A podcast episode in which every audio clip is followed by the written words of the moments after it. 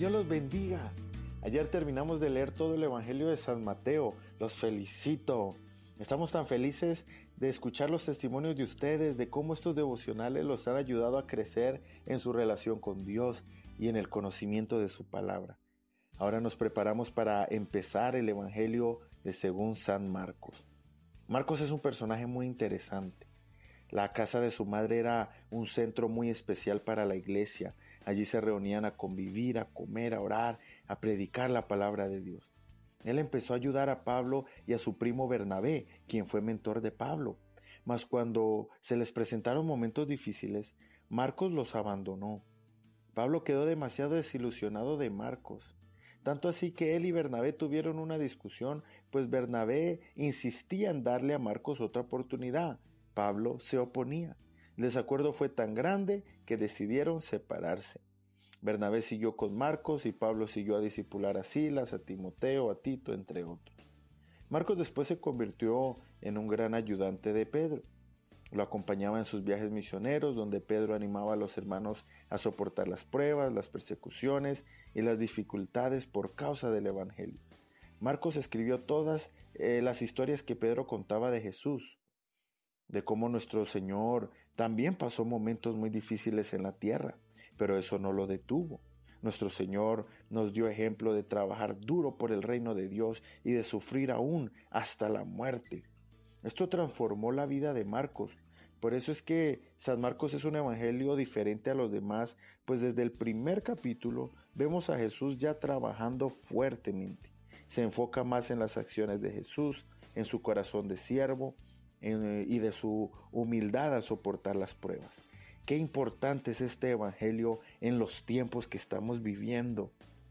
Pablo, muchos años después, nota el gran cambio de Marcos y le dice a Timoteo, cuando vengas, tráeme a Marcos, me será de gran ayuda en el ministerio. Gloria a Dios. Ahora sí, preparémonos para ser bendecidos, fortalecidos y llenos de valor por el Evangelio de San Marcos. Dios los bendiga. Este es tu devocional Hogares de Pacto. Me comprometo ante Jesús que Él será bienvenido en mi casa, sus palabras serán oídas y obedecidas cada día. Mi hogar le pertenece a Él. Enero 29. Discreción y prudencia. Marcos 1, verso 40. Y vino a él un leproso implorándole y de rodillas le dijo, si quieres, puedes limpiarme. Jesús, movido a compasión, extendió la mano, lo tocó y le dijo, Quiero, sé limpio. Y al instante desapareció la lepra de él y quedó limpio. Enseguida lo despidió, después de amonestarlo, y le dijo, Mira, no digas nada a nadie, más bien ve, muéstrate al sacerdote y ofrece lo que mandó Moisés en cuanto a tu purificación para testimonio a ellos. Pero cuando salió, él comenzó a proclamar y a difundir mucho el hecho, de modo que Jesús ya no podía entrar abiertamente en ninguna ciudad, sino que se quedaba afuera en lugares despoblados, y venían a él de todas partes. Como decía el pastor Carlos en la introducción, Marcos nos muestra una nueva perspectiva de Dios. Así como Mateo se encargó de enseñar que Jesús era el Rey, el Mesías prometido, Marcos nos muestra la parte de la naturaleza humana del Señor.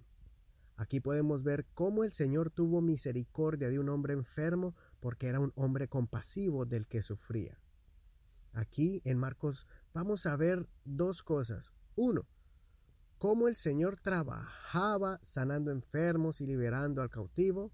Y también vamos a ver que Jesús era un hombre prudente y discreto Vamos a ver mucho esta frase, no lo digas a nadie.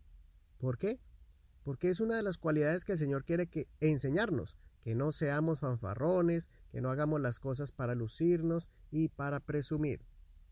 Es obvio que un milagro como este no podía pasar desapercibido, y es obvio que ninguno que fuera sano de una enfermedad incurable se quedara callado. Pero es una forma que nos muestra que el Señor no vino a ganarse a la gente solamente haciendo milagros y obras extraordinarias, sino que quería que la gente creyera en Él como Salvador y Redentor de los pecados de muchos. que esta sea nuestra primera lección del capítulo primero.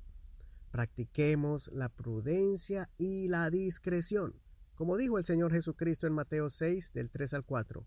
Pero cuando tú hagas obras de misericordia, no sepa tu izquierda lo que hace tu derecha, de modo que tus obras de misericordia sean en secreto, y tu Padre que ve en secreto te recompensará. La versión antigua dice, te recompensará en público. Consideremos, cuando haces algún proyecto, ¿lo haces para agradar a los hombres o a Dios?